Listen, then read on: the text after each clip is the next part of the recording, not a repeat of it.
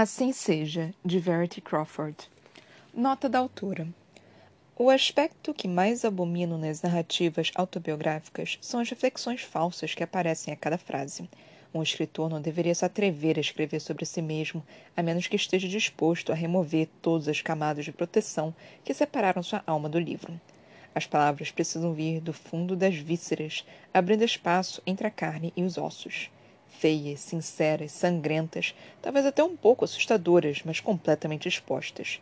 Uma autobiografia que tem a intenção de fazer o leitor gostar do autor não é uma autobiografia de verdade. É impossível gostar das vísceras de alguém. Depois de ler uma autobiografia, o leitor deveria sentir pelo menos uma antipatia incômoda pelo autor. É o que farei aqui. O que você vai ler às vezes terá um gosto tão ruim que terá vontade de cuspir, mas vai engolir essas palavras a ponto de elas fazerem parte de você, das suas vísceras, a ponto de elas te machucarem. E mesmo com esse meu aviso generoso, vai continuar ingerindo minhas palavras, porque este é você. Humano. Curioso. Pode continuar.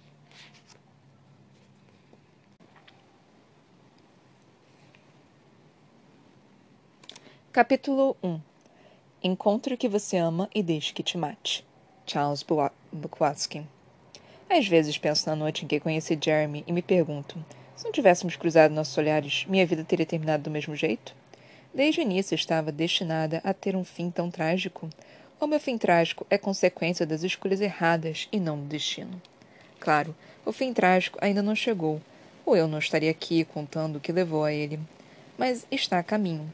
Posso pressenti-lo da mesma maneira que pressenti a morte de Chasten, e, assim como aceitei o destino dela, estou pronta para aceitar o meu. Não diria que estava perdida antes da noite em que conheci Jeremy, mas certamente nunca havia sido descoberta até o momento em que ele pôs os olhos em mim. Já tinha tido namorados antes, até mesmo transas casuais de uma noite, mas até aquele momento nunca estive perto de imaginar uma vida com alguém. Quando o vi, consegui visualizar nossa primeira noite juntos, nosso casamento, a lua de mel, os filhos. Até aquele momento, toda ideia do amor sempre me parece muito artificial. Uma estratégia de Hallmark, um esquema criado por empresas de cartões de presente. Eu não tinha qualquer interesse no amor. Meu único objetivo naquela noite era encher a cara de graça e encontrar um investidor rico para trepar. Depois de entornar três Moscow Mules, eu já estava a meio caminho dessa missão, e, considerando o olhar de Jeremy Crawford, estava prestes a superar minhas expectativas. Ele parece rico e, vamos ser sinceros, não é evento de caridade. Gente pobre não vai a evento de caridade, a não ser como empregados. Bem, exceto você, claro. Ele estava conversando com outros homens, mas olhava de relance para mim. A cada olhar, eu sentia que éramos as únicas pessoas naquele lugar. De vez em quando me lançava um sorriso. É claro, eu estava com meu vestido vermelho naquela noite. Aquele que roubei da Macy's. Não me julgue. Eu era uma artista miserável e era muito caro. Minha intenção era reparar o roubo quando eu tivesse dinheiro, doar para a caridade, salvar um bebê ou coisa do tipo. O lado bom de pecar é que não preciso se redimir imediatamente, e aquele vestido era perfeito demais para deixar passar. Era um vestido bom para trepar, o tipo de vestido que não atrapalha em nada quando um homem quer abrir suas pernas. Mulheres costumam cometer um erro ao escolher roupas para eventos desse tipo. Não penso com a cabeça dos homens. Querem que seus peitos estejam bonitos, suas curvas estejam destacadas. Mesmo que signifique passar a noite inteira desconfortável ou usar uma roupa impossível de tirar. Mas quando os homens olham para os vestidos, não estão admirando o modo como ele destaca os quadris, a cintura ou fez bonito nas costas. Eles avaliam quão fácil será tirá-lo. Ou conseguir enfiar a mão por dentro das coxas enquanto estiverem sentados lado a lado na mesa? Vou conseguir trepar no carro sem aquela confusão de zíperes e cintas? Vou conseguir trepar no banheiro sem precisar tirar a roupa toda? As respostas no caso do vestido vermelho roubado são sim. Sim, e claro que sim. Eu sabia que ele não conseguiria ir embora da festa sem falar comigo. Não depois de ver aquele vestido. Então decidi parar de dar atenção a ele. Estava parecendo desesperada. E não era o rato, era o queijo. E ficar parada ali até que ele viesse a mim. E Jeremy veio, no fim das contas. Eu estava no bar, de costas, quando ele colocou a mão em meu ombro e se inclinou, dirigindo-se ao barman. Jeremy não olhou para mim naquele momento. Apenas manteve a mão em meu ombro, como se estivesse me reivindicando como sua. Quando o barman se aproximou, fiquei olhando, fascinada. Jeremy apontou para mim com a cabeça. Sirva apenas água para ela pelo resto da noite. Não estava esperando aquilo. Virei, apoiei o braço no bar e me encarei. Ele deslizou os dedos até meu cotovelo antes de recolher a mão. Senti um tremor pelo corpo misturado com uma onda de raiva. Sou totalmente capaz de decidir por mim mesma quando é hora de parar de beber. Jeremy deu um sorrisinho e, embora eu tenha odiado a arrogância, ele era muito bonito. Tenho certeza de que é. Só bebi três drinks a noite toda. Ótimo. Ajeitei o corpo e chamei o barman de volta. Vou querer outro Moscow Mule, por favor. O barman olhou para mim, depois para Jeremy e de volta para mim. Eh, desculpa, senhora. Foi orientada só lhe servir água. Revirei os olhos. Eu ouvi. Estou bem aqui. Mas não conheço esse homem. Ele não me conhece. E quero mais um Moscow Mule. Ela vai beber água, disse Jeremy. Sem dúvida estava atraída por ele. Mas aquela atitude machista já estava ofuscando sua beleza. O barman levantou os braços. Não quero me meter nisso. Se quiser um drink, peça no outro bar, disse, apontando para o outro lado. Peguei minha bolsa, levantei a cabeça e saí andando. Ao chegar a outro bar, sentei-me e esperei o barman terminar de atender outra pessoa. Nesse meio tempo, Jeremy apareceu novamente, desta vez se apoiando no bar. Não me deu a chance de explicar porque eu queria que bebesse água. Virei a cabeça em sua direção. Ah, desculpe, não sabia que tinha obrigação de dar atenção. Ele riu, encostando no bar, me olhando com a cabeça de lado e com um sorriso sem graça. Estou te observando desde que cheguei. Tomou três drinks em 45 minutos. Se continuar nesse ritmo, não vou me sentir confortável em te convidar para ir embora comigo. Preferia que tomasse essa decisão sóbria. A voz dele soava como música com... para meus ouvidos. Continuei olhando para Jeremy, tentando entender se era tudo uma farsa. Era possível que um homem bonito e aparentemente rico fosse tão bem atencioso? Parecia mais pretensioso do que qualquer coisa, mas a cara de pau me convenceu. O barman se aproximou no timing perfeito. O que deseja? Levantei, desviei o olhar de Jeremy e olhei para o barman. Quero uma água. Duas, por favor. Completou Jeremy. E foi assim que aconteceu. Anos já se passaram desde aquela noite. É difícil lembrar todos os detalhes, mas lembro de me sentir atraída por ele naqueles primeiros momentos de um jeito que nunca havia acontecido com outro homem. Gostei do som da sua voz. Gostei de sua confiança. Gostei de seus dentes brancos e perfeitos. Gostei da barba por fazer. Estava o tamanho perfeito para arranhar minhas coxas. Talvez até deixar uma marca, caso ele ficasse tempo suficiente ali. Gostei que não tivesse pudores em me tocar e, como em todas as vezes, o roçar de seus dedos fazia minha pele formigar.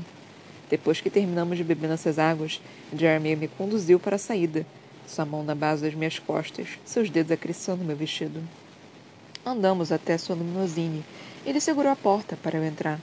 Sentou-se de frente para mim e não ao meu lado. O carro tinha cheiro de flores, mas eu sabia que era perfume. Até me agradou, apesar de saber que outra mulher havia estado ali. Olhei para a garrafa de champanhe pela metade, ao lado de duas taças, uma delas com batom vermelho. Quem é ela? Por que ele foi embora da festa comigo e não com ela? Não perguntei em voz alta, porque, afinal, ele estava comigo. Era isso que importava. Ficamos em silêncio por uns dois minutos, olhando com ansiedade um para o outro.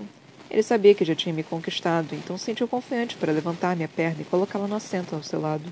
Sua mão esquerda acariciava meu tornozelo, enquanto ele via minha respiração ficar mais profunda. Quantos anos você tem? A pergunta me fez hesitar, porque ele parecia mais velho do que eu. Com vinte e muitos, talvez trinta e poucos. Não queria assustá-lo, com a verdade, então menti. Tenho vinte e cinco. Parece mais nova. Ele sabia que eu estava mentindo. Tirei o sapato e comecei a passar os dedos dos pés do lado de fora de sua coxa. Tenho vinte e dois. Ah, temos uma mentirosa. Ele riu. Eu manipulo a verdade quando considero adequado. Sou escritora. A mão dele subiu para minha panturrilha. E você? Quantos anos tem? Tenho vinte e quatro. Respondeu Jeremy, igualmente mentiroso. Então vinte e oito na verdade? Ele sorriu. Quase. Vinte e sete. A essa altura, sua mãe já estava em meu joelho. E eu queria que subisse mais. Queria nas minhas coxas, entre minhas pernas, me explorando por dentro. Queria ele todo, mas não aqui. Queria ir embora com ele. Ver onde ele vivia, avaliar o conforto da cama, cheirar os lençóis, sentir o gosto da sua pele. Onde está seu motorista? Jeremy olhou para a frente da limusine. Não sei. Respondeu, olhando de volta para mim. Essa limusine não é minha. Ele tinha um olhar malicioso, não dava para saber se estava mentindo. Sempre cerrei os olhos, imaginando se realmente aquele homem tinha me levado para uma limusine que nem era dele. E de quem essa limusine? Agora ele olhava para a própria mão. Aquele que desenhava círculos sob meu joelho. Não sei. Imaginei que toda a excitação iria embora ao perceber que talvez ele não fosse rico. Mas, em vez disso, sorri com a confissão. Sou um faxineiro. Vim dirigindo meu Honda Civic. Estacionei eu mesmo porque sou muito pão duro para pagar 10 dólares a um manobrista. Amei que ele tivesse me levado a uma limusine que nem era dele e fiquei surpresa com minha reação. Ele não era rico. Ele não era rico e, mesmo assim, eu queria transar com ele. Limpo prédios comerciais no centro da cidade, admitiu. Roubei o convite dessa festa numa lata de lixo. Nem era para estar aqui. Ele sorriu e eu nunca quis tanto saber o gosto de um sorriso como o daquele em seu rosto. Não foi engenhoso?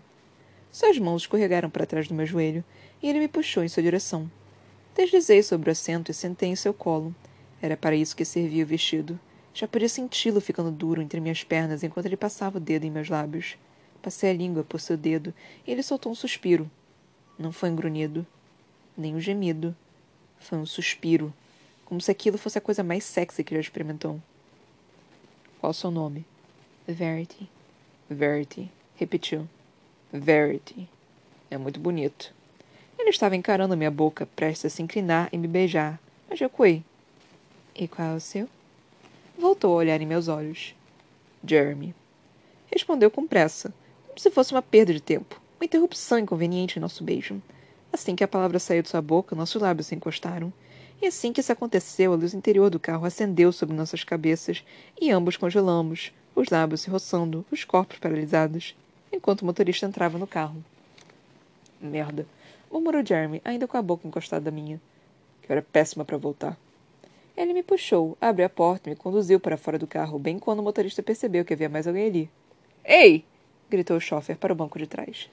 Jeremy agarrou minha mão e começou a me puxar junto com ele, mas eu precisava me livrar dos sapatos. Apoiei em seu braço e ele parou enquanto tirava. O motorista começou a vir em nossa direção. Ei, o que estão fazendo no meu carro? Jeremy pegou meus sapatos com a outra mão e corremos pela rua, rindo no escuro sem fôlego. Quando finalmente chegamos ao carro dele, ele não tinha mentido. Era realmente um Honda Civic, embora, se serve de consolo, fosse um modelo mais novo. Ele me encostou na porta, jogou meus sapatos no chão e enfiou a mão nos meus cabelos. Olhei para o carro por cima do ombro. Este é mesmo seu carro? Ele sorriu, pegou a chave no bolso do paletó e destrancou o carro para provar que era dele. O que me fez rir. Estava me encarando, nossas bocas muito perto, e eu podia jurar que ele já imaginava como seria a vida comigo. É impossível olhar para alguém do jeito que ele me olhava, com todo o peso do passado, sem imaginar o futuro, ele fechou os olhos e me beijou. Era um beijo cheio de desejo, mas também de respeito. Muitos homens não imaginam que os dois podem andar juntos. Era gostoso sentir seus dedos em meu cabelo e sua língua na minha boca. Era gostoso para ele também. Dava para sentir pelo jeito que me beijava. Sabíamos tão pouco um sobre o outro, mas era melhor assim. Era um beijo tão íntimo, não estranho, era como dizer: Não te conheço, mas acho que ia gostar se você, de você se conhecesse. Era bom saber que ele acreditava poder gostar de mim. Quase me fazia sentir como uma pessoa possível de se gostar. Eu só queria ir com ele. Queria minha boca junto a dele, meus dedos entrelaçados aos dele. Era uma tortura ficar sentado no banco da carona enquanto ele dirigia. Eu estava queimando por dentro. Ele acendeu um fogo dentro de mim eu estava determinada a não deixar que se apagasse. Ele me alimentou antes de trepar comigo. Fomos ao Steak and Shake e sentamos lado a lado na cabine, comendo batatas fritas e bebendo milkshake enquanto nos beijávamos. O restaurante estava vazio Ficamos numa cabine afastada, no canto, então ninguém percebeu quando ele deslizou a mão pela minha coxa e se perdeu no meio das minhas pernas. Ninguém ouviu quando eu gemi. Ninguém se deu conta também quando ele tirou a mão e sussurrou que não ia me fazer gozar no steak and shake.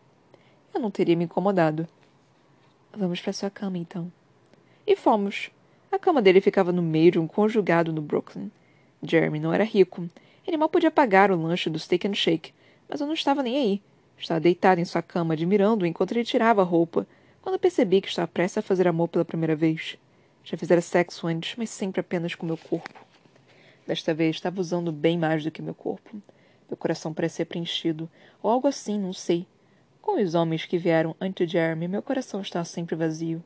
É incrível como o sexo é diferente quando se usa mais do que o corpo. Estava ali, com meu coração, minhas vísceras, minha mente, minha esperança. Estava entregue à paixão daquele momento, não necessariamente me apaixonei. Apenas me joguei. Era como se estivesse à beira de um penhasco durante toda a minha vida, e finalmente, com Jeremy, senti confiança para pular. Pela primeira vez, eu tinha certeza de que não ia cair, ia continuar voando. Olhando para trás, percebo que foi uma loucura me apaixonar por ele tão rápido. Mas isso aconteceu porque a noite não terminou. Se eu tivesse ido embora do apartamento na manhã seguinte, teria sido só mais uma diversão de uma noite. Eu não estaria lembrando tudo isso tantos anos depois. Mas não fui embora na manhã seguinte. Os sentimentos apenas cresceu. A cada dia que passava, aquela primeira noite parecia mais legítima. Era amor à primeira vista. Você só compreende que é amor à primeira vista depois que passa tempo suficiente com a pessoa. Não saímos do apartamento dele por três dias. Pedimos comida chinesa. Transamos. Comemos pizza. Transamos. Assistimos a TV. Transamos. Na segunda-feira, ligamos para os respectivos trabalhos para dizer que estamos doentes. Na terça-feira, eu já estava obcecada obcecada por sua risada, seu pau, sua boca, suas habilidades, suas mãos, sua confiança, sua gentileza. Obcecada por uma necessidade nova intensa de agradá-lo. Precisava agradá-lo. Precisava ser a razão de ele sorrir, respirar, levantar da cama de manhã. E por um tempo eu fui. Ele me amava mais do que a qualquer outra coisa. Eu era sua única razão para viver. Até o dia em que descobriu algo que era mais importante para ele do que eu.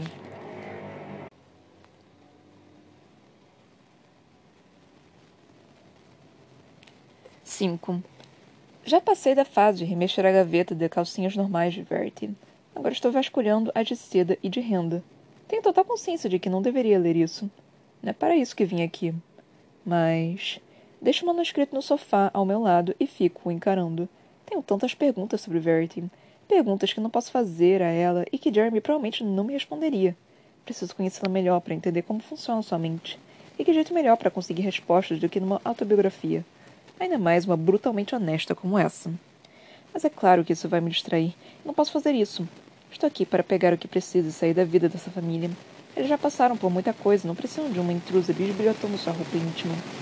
Ando até a enorme escrivaninha e pego meu celular. Já passa das onze da noite. Cheguei aqui por volta de sete da noite, mas não esperava que fosse tão tarde. Não ouvi absolutamente nada fora do escritório. É como se fosse a prova de som. Bom, provavelmente é. Se eu pudesse pagar para um escritório para audição, eu faria isso. Estou com fome. É estranho ter fome numa casa que você não conhece bem, mas Jeremy disse para ficar à vontade, então me encaminho para a cozinha. Eu chego muito longe. Paro assim que abro a porta. Sem dúvida, o escritório é a prova de som, ou eu teria ouvido esse barulho. Vem do andar de cima. Paro por um momento para prestar atenção, e rezo para que não seja o que estou pensando. Ando com cuidado até a base da escada. Com certeza o barulho vem do quarto de Verity. A cama está rangendo. Rangendo repetidamente. Como faria se um homem e uma mulher estivessem transando? Ah, meu Deus.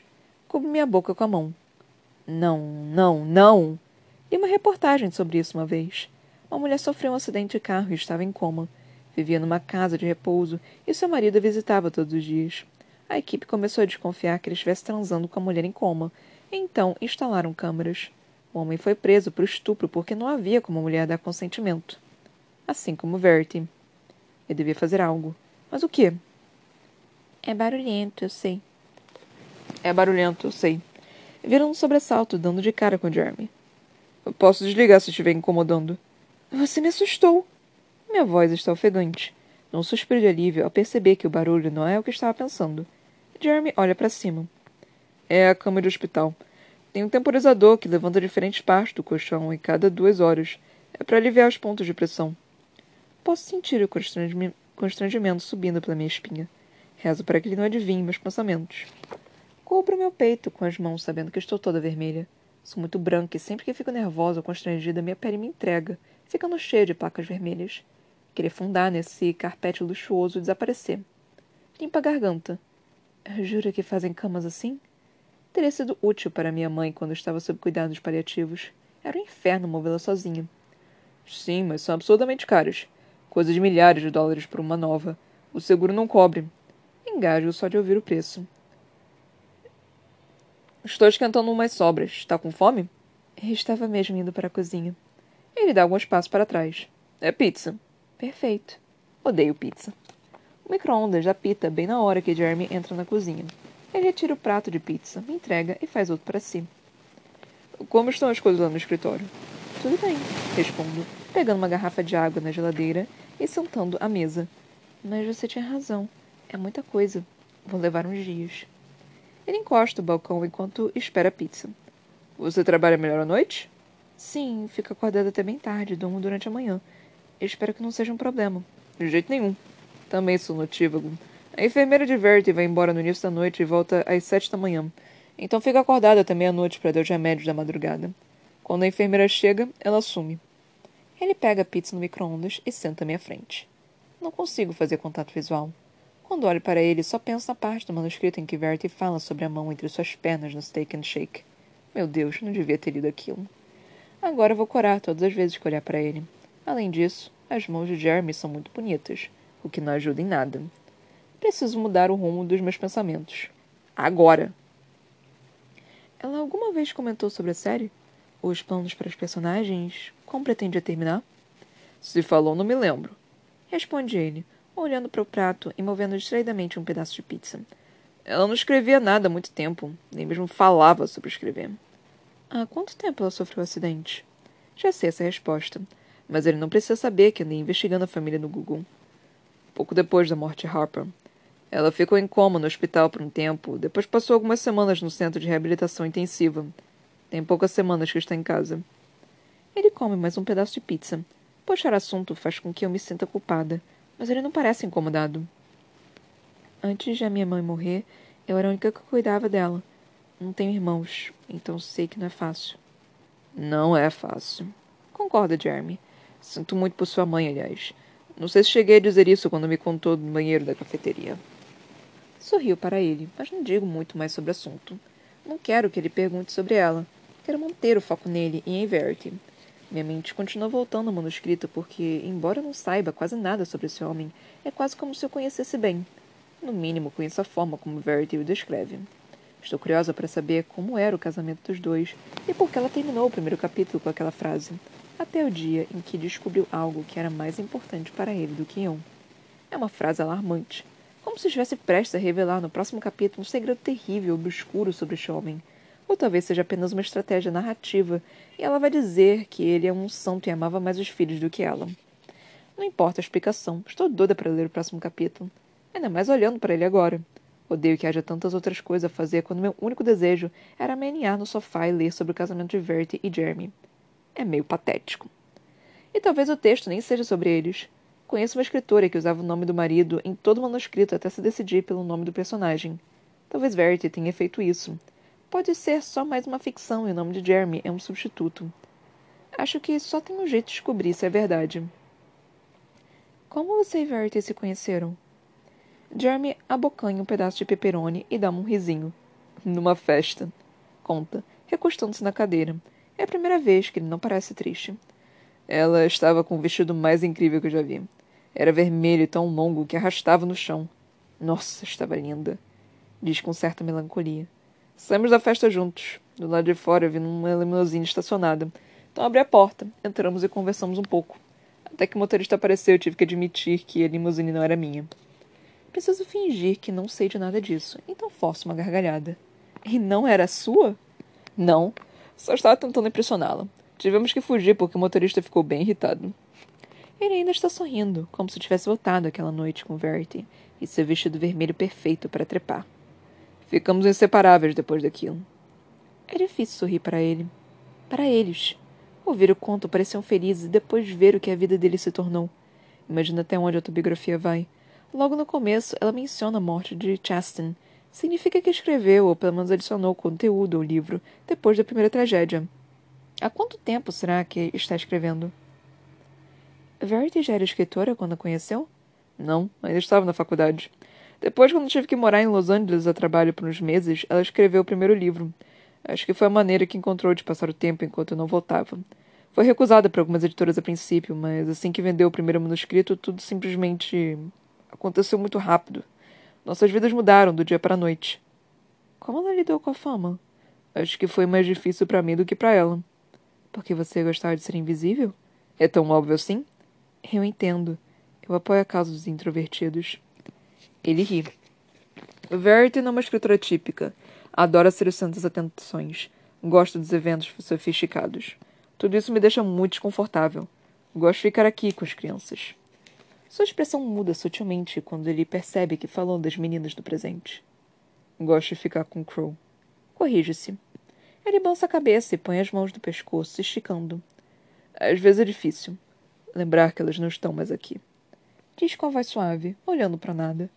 Ainda encontro fios de cabelos no sofá. Mesmo secadora. Às vezes chamo os nomes delas quando quero mostrar alguma coisa e me esqueço de que elas não vou ver correndo pela escada. Olho para ele com atenção, porque não estou totalmente convencida. Escrevo livro de suspense.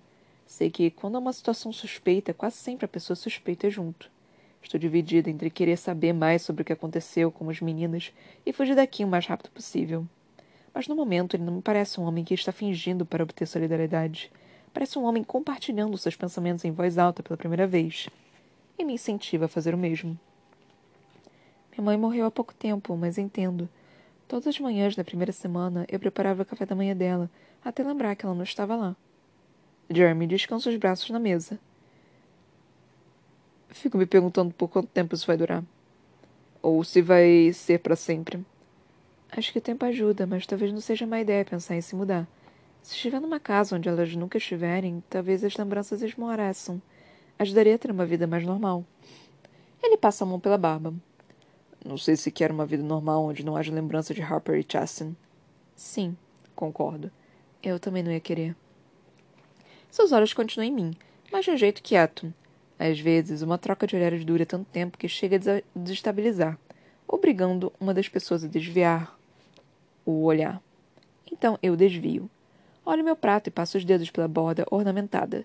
Seu olhar parecia estar indo além dos meus olhos, diretamente para minha mente. Mesmo que não tenha intenção, parece muito íntimo. Quando Jeremy me olha, sinto como se estivesse explorando as partes mais profundas de mim. Preciso voltar ao trabalho, digo, quase sussurrando. Ele fica imóvel por alguns segundos, mas logo se ajeita na cadeira como se tivesse saído de um transe. É, preciso organizar o remédio Verity. Ele pega nossos pratos e os coloca na pia enquanto sai da cozinha. Boa noite, Lou. Quando ouço me chamar daquele jeito, meu boa noite fica estalando na garganta. Só consigo dar um sorriso e sair correndo para o escritório de Verity. Quanto mais tempo passo com Jeremy, mais anseio por mergulhar de novo naquele manuscrito e conhecê-lo melhor. Pego rascunho no sofá, desligo as luzes do escritório e sigo para o quarto. Não há tranca na porta, então arranco uma cômoda de madeira para bloqueá-la. Estou exausta da viagem, ainda preciso de um banho, mas consigo ler pelo menos mais um capítulo antes de dormir. Preciso conseguir.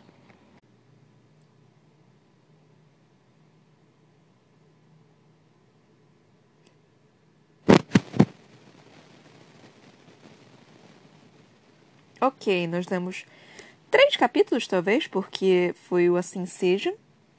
Aí teve o capítulo 1 do Assim Seja. E aí o capítulo 5 do normal do. do da, com a Loan. Mano, é, eu sei, eu terminei um pouquinho mais cedo. É que a forma que eu organizei, eu pensei que eu tivesse organizado direito, mas talvez eu, eu consiga até fazer um pouquinho mais, ou quer dizer, dividir um pouquinho melhor porque foram só 12 páginas, e 12 páginas foi bem pouco para nossa leitura, né? Então, mas é que ao mesmo tempo, mano, tem muita coisa para poder falar. Nesses três capítulos, três capítulos pequenos, aconteceu tanta coisa. Eu sou a única pessoa que tá aqui, tipo, vocês estão ouvindo esse livro e estão criando uma ansiedade muito grande, ou estão meio que assim, Tá, tão, não é uma incerteza, mas, tá, mas é uma ansiedade, assim, que eu não que, que parece que tem alguma coisa muito errada nessa história. E, e eu tô meio que desesperada, que parece que tá. Eu não sei. Eu, eu, eu leio esse livro, eu tô lendo esse livro, e eu tô ficando com uma ansiedade tão grande, eu tô ficando com um, um... Ai, gente, eu não sei, eu não sei dizer, mas é um peso assim tão grande que parece que eu tô fazendo alguma coisa errada. O livro tá me passando essa sensação de que tem alguma coisa errada alguma coisa muito errada. Tipo, não sei explicar o porquê. É, é eu que tô assim, gente. Eu sou a única pessoa que tá passando por isso. Porque é, eu, eu acho que eu nunca tive um livro assim que me passasse tanta incerteza. Como se eu realmente estivesse fazendo uma coisa errada por estar lendo esse livro. É bizarro isso. Não esperava que a Colin Hoover fosse. Tipo, eu sabia que ela era competente. Eu sei que tem gente que, que ama ela. E eu sei que tem gente que odeia ela. Tipo, é 880. Não tem ninguém que é que é no meio termo. No momento eu estou extremamente impressionada com ela. A gente acabou de começar o livro, né? Nós estamos no episódio 3, mas eu estou extremamente impressionada com ela. Eu, eu acabei de me lembrar que eu não falei nada sobre a Colin Hoover em si, então vou pesquisar sobre ela também para poder falar sobre. E, cara, eu tô, eu, eu, eu tô tensa. Ok, vamos lá. Peguei o Wikipedia aqui dela, da, da Colin Hoover. Então, Colin Hoover nasceu em 11 de dezembro de 1979. É uma autora de ficção, obviamente, para eita, jovens adultos e romances. Ok, jovens adultos, mais ou menos a minha idade. Vamos lá. É, 11 de dezembro, ela nasceu no Texas. É, se formou em Saltillo High School. em, dois, em 2000, casou-se com Heath Hoover e teve três filhos. Bom, ok. Ela se formou em Texas A&M Commerce com diploma de serviço social. Serviço social. Hum, hum. Ela trabalhou em vários trabalhos sociais e de ensino até iniciar sua carreira de escritora. É... Ok. Então, interessante. Ah, o primeiro livro que ela, que ela publicou é o livro que eu estava querendo ler, que é o Métrica. Eu tava doida para poder ler. Tipo, eu li sobre, assim, eu li a sinopse e fiquei, porra, parece ser um puta livro. Eu nunca achei. eu tô até hoje atrás dele. Ai, céus. Mas enfim, é, enfim, esse é um pouquinho da, da Colin Hoover. E, mas, mano, essa questão aqui dos serviços sociais, meu Deus, faz muito sentido agora, porque serviços sociais não é um trabalho simples, né? É, é um trabalho bem com, complicadinho, não é um trabalho assim é, é leve. Eu, eu, estou conseguindo compreender melhor essa, essa, essa, esse, como se diz? Talvez esse darkismo, misturando português com inglês, né? Essa, essa escuridão na escrita dela, essa inquietação que eu sinto na leitura dela. Toda vez que entra qualquer coisa de serviço social, assim, que eu vejo, né? Tipo, de qualquer coisa mesmo de série, filme, mesmo eles tentando fazer algo um pouco mais leve, mano, me dá uma, uma inquietação muito grande quando eu vejo coisas de serviço social. Assim, eu, eu, não é um, é um não é um trabalho fácil, não é um trabalho simples. Então, eu consigo agora compreender um pouquinho melhor da escrita dela, pelo menos do Diverte. Eu não sei se os outros são é, mais, melhores, né? De novo, tenho que explicar, falar, avisar que este livro é para indicação etária, classificação etária para mais de 18 anos. Então, se você tem menos de 18 anos, eu não posso fazer absolutamente nada sobre. É você que escolhe você se você ouve ou não. Mas por enquanto parece que é só porque, mano, a, a, a, mesmo ela não descrevendo cenas de sexo, é, tem, uma, tem, uma, tem umas paradinhas aqui hot, hein? Tipo, ela, ela, cara, todo capítulo tem basicamente um negócio assim, ah, não, quero trepar, não, assim, é, os dedos dele entraram em mim. Eu fiquei, epa caralho, como assim? Então, cada capítulo tem um negócio desse. Então, por ser muito vulgar, digamos assim, por, por ser esse livro ser uma grande safada, é, deve ser, talvez seja por isso. Eu não sei se vai ter algo a mais. E, de novo, avisando, eu não sei, porque eu nunca li esse livro. Se tiver, eu aviso em caps lock, assim, tipo, no, na descrição do qual é o nome? Do, do episódio, que tem alguma coisa assim, alerta de gatilho. Mas, por enquanto, eu, o livro é só uma grande safada. e eu estou amando. Porque eu também sou uma grande safada. Todos nós somos umas grandes safadas. Então, assim, é, eu estou realmente impressionada, assim. E, tipo, é, é, vulgar ao mesmo tempo que não é vulgar, sabe? É uma coisa assim que, tipo, é natural. E isso é o que eu acho mais impressionante. E, e assim, a, a Sarah J. Maas, obviamente vou falar da, da grande Sarinha aqui, da nossa Queen querida. É, a Sarah J. Maas, ela tem cenas lá de, de, de hot, de vucu vucu, de, de um belo de um vucu vucu de três páginas é, mas a classificação não é de mais 18, assim. Não tem seu hotzinho ali, mas especificamente não é. e eu não consigo entender exatamente por que, que isso torna 18 anos. Só porque o, a, a, mente da, de todas essas mulheres é basicamente sexo, trepar, fuder, lamber, chupar. Eita, cacete. Bom, eu já falei que aqui é mais de 18 anos, então assim, que, que metam sexo aqui.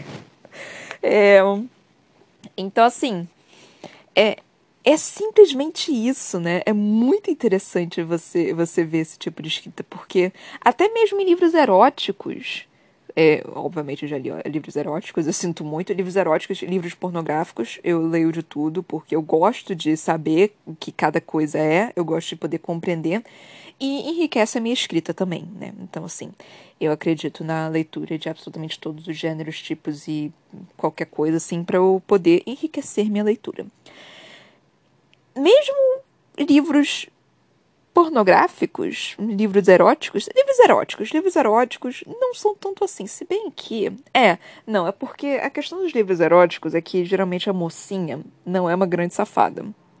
Ela é sempre aquela iluminação de, de é sempre aquela mocinha toda delicada, não sei o que, pelo menos os que eu li foram assim. Então ela tem que ser toda delicada, toda toda virgem, toda é, é todo aquele patamar assim de uma donzela, sabe? O que é chato pra porra. Mas enfim, eu li Marquês de Pombal, se eu não me engano, que é o nome do cara. Nossa senhora, que terrível. Foi muito ruim, meu Deus do céu. Era só estupro naquela merda, mano. Não, não leiam. É assim, a única coisa que eu vou defender, entre muitas aspas, esse defender, é porque era do século XVIII. E na época, estupro não era tão banal quanto é hoje em dia. Então é a única coisa que eu vou defender, não é nem defender, é apenas falar que é só por esse motivo que tem tanto assim. E assim, estupro é infelizmente um fetiche para algumas pessoas, maioria do, maioria sendo homens. É um, é um fetiche para algumas pessoas, assim. E eu vou falar isso aqui, talvez seja controverso, não sei. Você tem todo o direito de ter suas fantasias. Assim, por mais estranhas que sejam, você tem todo o direito de ter suas fantasias. Mas a partir do momento que é estupro de verdade, você pode fazer roleplaying. Não pode ser estupro de verdade. Pelo amor de Deus, não é isso que eu estou falando. Eu estou falando que pode ser roleplaying. Se o seu fetiche é estupro, roleplay. Nada de estupro de verdade. Pelo amor de Deus. É só isso que eu estou falando. Então ninguém, ninguém, ninguém tente compreender errado o que eu estou falando. Não estou falando que estupro é bom. Pela quinta vez, não estou falando. Estou falando que é errado, estou falando que é ruim, estou falando que é um, a chacina da nossa sociedade. E eu não gosto nem um pouco. Mas existem fetiches. E eu não posso. Eu, eu não posso culpar alguém pelo que tem na cabeça daquela pessoa eu não tenho como fazer isso. Eu não, é, não, é, não é direito meu fazer isso, sabe? Então, é, eu não sei porque eu comecei a fazer sobre isso. Por que, que você faz isso comigo, Colin Hoover? Qual é o seu problema, mulher? Eu entro nesses assuntos que são sobre problemáticos. Por que, que você tá fazendo isso comigo? Sua escrita é muito doida. Meu Deus do céu, eu amo essa mulher. E, cara, ainda, de novo, a gente começou, né, o, o assim seja, né? Tipo, eu comecei lendo ele, eu fiquei, meu Deus, como assim? E, e eu fiquei cada vez mais instigada, é, porque ela falando, né, sobre. É, eu até voltei aqui. Ela falando aqui, né, tipo. É, as palavras precisam vir do fundo das vísceras, abrindo espaço entre a carne e os ossos, feias, sinceras, sangrentas, talvez um, um, até um pouco assustadoras, mas completamente expostas. Ou seja, ela está realmente se expondo, né? Ela está falando absolutamente tudo, todos os pensamentos, até as partes mais sombrias que nós temos, né? E é justamente essa também a questão do, de fetiche, estupro, porque, cara, todos nós temos uma parte meio que escura, né? Dark, meio que do mal dentro de nós. Não tem como você negar que você não tem isso. Todo mundo tem isso, sabe? Só que a maioria das pessoas tenta esconder. A maioria das pessoas. Uh, ou tenta esconder, ou sabe que não é algo bom e tenta trabalhar, e tipo, é o correto, sabe? É justamente isso. Mas, ao mesmo tempo, eu, eu, eu, eu consigo compreender isso muito bem que ela disse, sabe? De expor tudo e você, você provavelmente não gostar de mim, porque você tá realmente se expondo a um nível tão absurdamente alto que é muito difícil alguém aceitar isso em você, sabe? Para você se expor de tal forma, cara, não é todo mundo que consegue fazer isso, não é todo mundo que consegue aceitar isso. Ai, tipo, e o melhor de tudo, tá tendo a história de duas escritoras. Mano, são duas escritoras contando as histórias delas. E eu, só tô, eu tô entrando em um desespero tão grande lendo isso, porque eu, eu consigo ver o que elas estão falando, eu consigo me identificar, identificar, eu consigo compreender, e eu consigo ficar assim, tipo, mano, eu quero mais, sabe? Ai, enfim. E aí, tipo, o final do, do, do capítulo, né, ela falando, e mesmo com esse meu aviso generoso, vai continuar ingerindo minhas palavras porque este é você, humano, curioso, pode continuar. Mano, cara, vocês têm noção do que, que é isso? É tipo, é justamente isso. A maioria das vezes, é, o, o que acaba com a gente é a nossa curiosidade. O, o que torna a gente continuar para ler esse livro é a nossa curiosidade. A gente continua lendo isso, a gente continua essa história porque nós estamos curiosos. Eu estou absurdamente curiosa para saber o que está acontecendo na vida do Verity e o, o resto. E, e, com a Lowen. Eu quero saber qual é o final desse livro. Eu quero saber o que está aqui, porque esse, esse, esse livro tá me dando um, um, um, ar tão de incerteza de que tem alguma coisa errada que eu não sei, que, que eu, eu quero continuar lendo, né? Então eu tô desesperada por isso. E aí nós começamos o capítulo 1, que é o que é, que é o capítulo 1 do. Qual é o nome do negócio? Assim seja, né? Do, da autobiografia da Verity.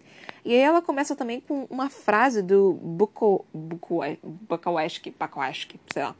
Que encontre o que você ama e deixe que te mate. Cara, essa frase, de novo. Ai, meu Deus do céu, por quê? Por que, que eles estão utilizando esse tipo de coisa? Porque escritores, eles são manhosos, né? Eles são, eles são tinhosos eles gostam de deixar pistas, né? Por mais sutis que sejam para os leitores. E eu amo isso, né? Ainda mais porque no, no capítulo 5 ela falou: Ah, sou uma escritora de suspense, né? Eu fiquei, meu Deus do céu, isso daqui é um puro livro de suspense. Ela está dentro de um livro de suspense. Então todo, todos os meus sentidos estão tipo, cara, tem alguma coisa aqui, tem alguma coisa a mais aqui que eu não estou conseguindo captar, mas eu quero saber o que, que é. Eu tô, todos os meus sentidos estão gritando que tem alguma coisa aqui. É tipo num filme de terror que você vê aquilo e, e, e, tipo, não é tão burro, porque você sabe que é um filme de terror, então você obviamente não vai até o porão no, no escuro. Mas você, você chama o personagem de burro, sendo que você sabe que você iria também. Ou pelo menos não no escuro, porque você não acha que vai ter um fantasma lá embaixo. Porque você não acredita em fantasmas. Mas você vai querer arriscar, você não vai querer arriscar. Você vai com alguém, você vai com uma vela, você vai com qualquer coisa, você vai até com, com um, uma vassoura para tentar se proteger. Mas você não vai, porque anos de filmes de, de horror, de terror, te ensinaram para não ir no porão de noite. Então é mais ou menos isso. E eu não sei, cara, talvez eu esteja pensando demais, mas. Cara, não sei. É porque eu também não conheço a Colin Hoover. Eu só li coisas sobre ela, de todo mundo falando que ela é incrível, não sei o quê. Até a, pró a própria frase aqui no, no início do livro fala assustador é a prova de que Colin Hoover pode escrever qualquer coisa. Então, é assim. É, e é, ainda tem algumas outras frases aqui, tipo, distintamente sinistro, com um verdadeiro toque de Colin Hoover. Por anos esperei um thriller como esse. Instigante e surpreendente, impossível largar. É exatamente isso, é um thriller. É um thriller. A todo segundo que você lê essa porra desse livro, você fica com seu coração na mão. Você fica com o coração acelerado. Você fica meio que desesperado. E, cara, são poucas as pessoas que conseguem fazer isso de forma tão magnífica. E eu estou realmente impressionada. Pode ser que o final seja uma merda. Mas, cara, a narrativa que ela tá. Pra vocês terem noção, eu tô com medo nesse exato momento. Eu tô olhando pra minha porta, eu tô olhando pro escuro. E eu estou com medo nesse exato momento. Você tem noção de quantas pessoas conseguem fazer isso? São pouquíssimas pessoas que conseguem fazer isso. Livros de terror não são fáceis de se conseguir fazer isso. Eu li Stephen King. Eu gosto de Stephen King. Eu amo filmes de terror. Eu sou expert em filmes de terror. Esse livro tá sendo um puta livro e nós estamos apenas no começo. Ah, eu nem falei em que página que a gente terminou. a gente terminou na página 85. Na página 86 a gente começa um, o próximo capítulo, só que, de novo, ele é dividido em duas partes. Então é capítulo 2 da, do Assim Seja. É... Então, mano, eu estou realmente impressionada. Porque desde o início que eu comecei a ler esse livro, já dava um toque de incerteza, já dava, já começou de uma forma tipo brilhante, que já te cativa da primeira página, do primeiro parágrafo de ah, o, o e o crânio da pessoa esparramou pelo meu, pelo, pela minha blusa. Mano, quem é começa um livro assim? Então eu estou, cara, eu tô intrigada. Eu realmente estou intrigada eu, eu, eu tô ficando cada vez mais impressionada com a escrita dessa mulher, porque parece ser super simples. Não tem absolutamente nada de, de absurdo na escrita dela mas ela sabe conduzir uma puta de uma narrativa. Eu tô realmente impressionada. E a gente tá. A gente, mano, a gente só leu 80 páginas. A gente só leu fucking 80 páginas. Vocês têm noção disso? Eu tô realmente impressionada, porque eu não tava conseguindo entender, né, o que, que tava acontecendo. Eu não tava conseguindo entender por que, que eu tava desse jeito. Aí eu li essa, essa partezinha aqui, né, tipo, ah, é um thriller. Aí eu fiquei, ah, porra, agora eu entendi. É uma puta de um thriller. É por isso que eu tô desse jeito. Ai, gente, tô animada, tô animada, tô animada. Assim, eu, eu tava, eu tava assim. É, eu tava com medo de ler a Colin Hoover, porque todo mundo é tão hypado com ela que eu tava com. E eu tava um pouquinho hypada também, né? E eu tava com muito medo disso, porque geralmente quando eu tô hypada pra alguma coisa, não é tão bom. Eu estava um pouquinho só, então eu tava tentando pensar, eu posso não gostar, né? Não, não! Não! Não! Essa mulher é foda! Essa mulher é incrível! Logo nesse início. Cara, vocês têm noção do que é te prender logo no início? Vocês têm noção de como é complicado você conseguir fazer é, uma pessoa te cativar de tal forma que você. que Ai, caralho! Não, não, não dá, gente! Ai, Deus do céu, eu tô, eu tô impressionada, eu tô. Deus, meu Deus! Mas aí, né?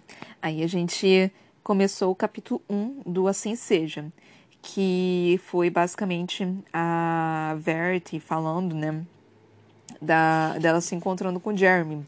Mano, essa, essa garota só pensa em, em, transar e aí se encontrou com o Jeremy, tipo, ah, queria um cara rico para poder transar, né? Pra poder é, para poder conseguir dinheiro e poder é, ter uma boa vida assim, não é, o, não é o melhor dos pensamentos, mas não é incomum. E aí ela basicamente se apaixonou, tipo, por ele e falou que, é, pensando no vestido, que o vestido era bom para você trepar. E eu só ficava, gente, eu nunca tinha pensado nisso. E aí eu, eu, e aí eu meio que fiz essa anotação mental, né? Tipo, hum, interessante, né? Então, pensar em vestidos bons que são feitos para isso. Só que eu, o problema é que eu, eu não gosto muito de transar em, em locais públicos. Eu fico, eu fico tensa demais para isso.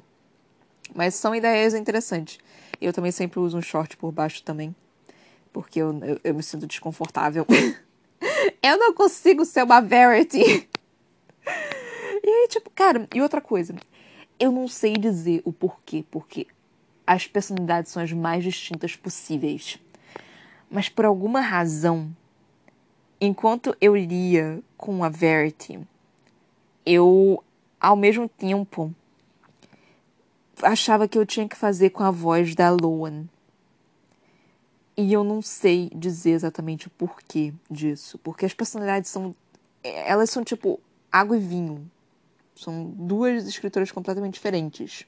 Mesmo o estilo de escrita sendo, sendo é, parecido, elas são como noite e dia, né, basicamente. E eu tô achando isso muito interessante também. Ou, oh, as migalhas, as migalhas que eu, que eu já tinha dito, né? É algo do qual eu acho que. Ou talvez de novo eu esteja lendo demais nisso, mas talvez seja algo importante para a história dessa, dessa diferença de, delas, né? É, e aí a, entramos no capítulo 5 com a Loa, né, parando de ler, aí, porque tá com fome e resolveu sair. E aí ouviu o barulho, né, de quase que eles transando. E aí Aí começou ela pensando, caralho, e se o Jeremy tá transando com a esposa? Porque, mano, isso é estupro, né? A mulher não pode falar, não, não deu consentimento. Eu só pensando, caralho, será que o Jeremy é loucaço? Será que o Jeremy é, é do mal? Será que o Jeremy vai dar uma de Maven? aí eu fiquei meio que assim, né? E, e, e, talvez eu tenha dado um baita de um spoiler aqui, mas enfim, né? Para quem não conhece, não leu o livro, quem não ouviu o livro, eu não vou falar de quem é, vocês descubram aí sozinhos, enfim. E eles conversando, o Jeremy falando: Ah, quer comer comigo? É pizza. E ela falou: Perfeito. Ela pensando: Odeio pizza. Eu, quem odeia pizza? Quem odeia pizza? Ela falando: Ah, odeio pizza. Eu, quem odeia pizza? Garota, quem que você pensa que é pra você odiar pizza? Pizza é vida. Mas enfim. E aí ela perguntando, né, sobre como que se conheceram e o Jeremy falando uma versão bem mais resumida, obviamente, mas é, é bem interessante como você vê a diferença da forma que a a Verity contou a história e como o Jeremy contou a história. Cara, eu não sei, tem alguma coisa aí. Eu não sei. Cara, essa, essa Colleen Hoover é uma puta autora. É uma ó, ótima autora. Eu quero tudo dela. Eu, eu quero ler tudo dela. Não importa. Eu quero todos os livros dela agora. Eu quero todos eles. Não importa. Alguém me dá eles de presente. Eu quero muitos livros dela. Aí o. Ele pergunta, ela perguntando, né, sobre algumas coisas da vida deles para eu conseguir entender. Eu entendo essa questão da Loan tentar compreender quem é a Verity, para ela conseguir escrever a história da Verity. Eu realmente consigo entender essa parte. Porque cada escritor tem. tem é, é cara, é quase como se fosse uma marca d'água, sabe? Cada um tem seus próprios traços, tem seu próprio jeito, tem sua própria narrativa. É, é quase como se a gente jogasse um pedacinho da nossa própria alma na escrita. Então, parte da nossa alma está na nossa escrita. Então, você precisa saber quem a pessoa é para você saber como é que é a alma dela, para você entender isso, sabe? E é muito engraçado você, você até falar sobre esse tipo de coisa, porque autores como Stephen King, por exemplo, escrevem livros assim que são absurdamente aterrorizantes, que fazem você questionar sua sanidade mental e que fazem você pensar que talvez a humanidade devesse simplesmente cessar de existir. E o Stephen King em si é uma pessoa bem. bem tranquilona, né? Mas ao mesmo tempo. Cara, o Stephen King é um puta autor, eu adoro o Stephen King. Mas assim, tem partes da sua alma ali, né? Ele conseguiu criar aquilo, ele não inventou aquilo do nada. É, tipo, ele pegou aquilo do, do, dos cofins de sua alma, dos cofins de sua mente e escreveu, sabe? Então, é, é faz parte da personalidade, não sei exatamente da pessoa, né? Porque, assim, autores escrevem de formas diferentes, né? E muitas vezes eles tentam coisas diferentes também. É... Tipo, você pode escrever fantasia com um pouquinho de hot, ou no final você pode tentar fazer um thriller.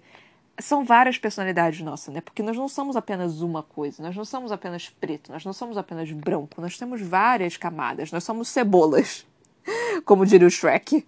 Nós somos cebolas. Então é muito interessante ver isso. E eu tô, ai cara, eu estou, eu estou amando. Eu tô realmente assim. Ontem realmente eu não consegui ler, que eu fiquei exausta, até porque eu fui assistir uma série que eu tava querendo assistir há muito tempo. Eu, eu simplesmente maratonei assisti tudo de uma vez. É, perdão por isso, eu só terminei tipo às três horas da manhã e eu só fiquei, então, né, eu tenho que dormir agora. Então, desculpa por isso, gente, mas eu precisava terminar de ter assistido aquela série.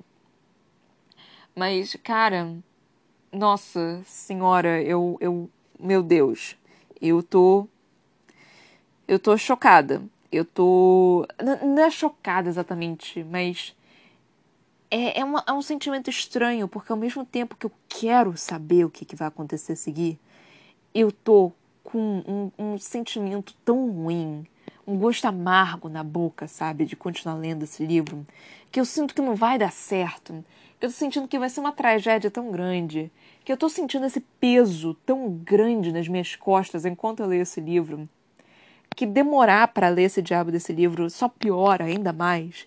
Eu deveria ler esse, essa jossa desse livro, tipo, de um, um gole só. Mas eu não, não posso. E isso tá me desesperando, porque eu, vou, eu, eu tô demorando, eu tô demorando, eu tô demorando. E eu preciso terminar esse diabo desse livro, porque ele vai me pesar. Ele é pesado. Ele é extremamente pesado. Vocês conseguem perceber isso, gente? Ou, sou, ou eu sou uma maluca que tô, que tô sentindo esse peso todo? Mas enfim, gente. É isso. Espero que estejam gostando desse livro, porque eu, assim, eu tô gostando muito, mas ao mesmo tempo eu tô com. Não é pavor dele, mas é uma incerteza, é um, é um, é um sentimento muito estranho que eu tô sentindo com esse livro. Então, se vocês estiverem curtindo, por favor, compartilhe com essas pessoinhas. Com essas pessoinhas queridas. Com essas pessoinhas que vocês gostam muito. Tipo, manda elas ouvirem, me ouvirem, por favor. Tipo, uma pessoinha só, tipo, ouve esse ser humaninho aqui, por favor, porque ela tenta ser o melhor ela realmente dá o melhor de si para conseguir trazer o livro para vocês e ler. Ela gasta bastante dinheiro com o livro também. Então, assim, dá um apoio para ela. Só, a única coisa que eu peço é para vocês compartilharem. É só isso que eu peço, gente. Não peço nada demais. Não tô nem pedindo um pix. Mas, enfim. Então, é isso, gente. Espero que vocês estejam gostando, porque tá foda. É... Até amanhã, espero eu, se nada acontecer.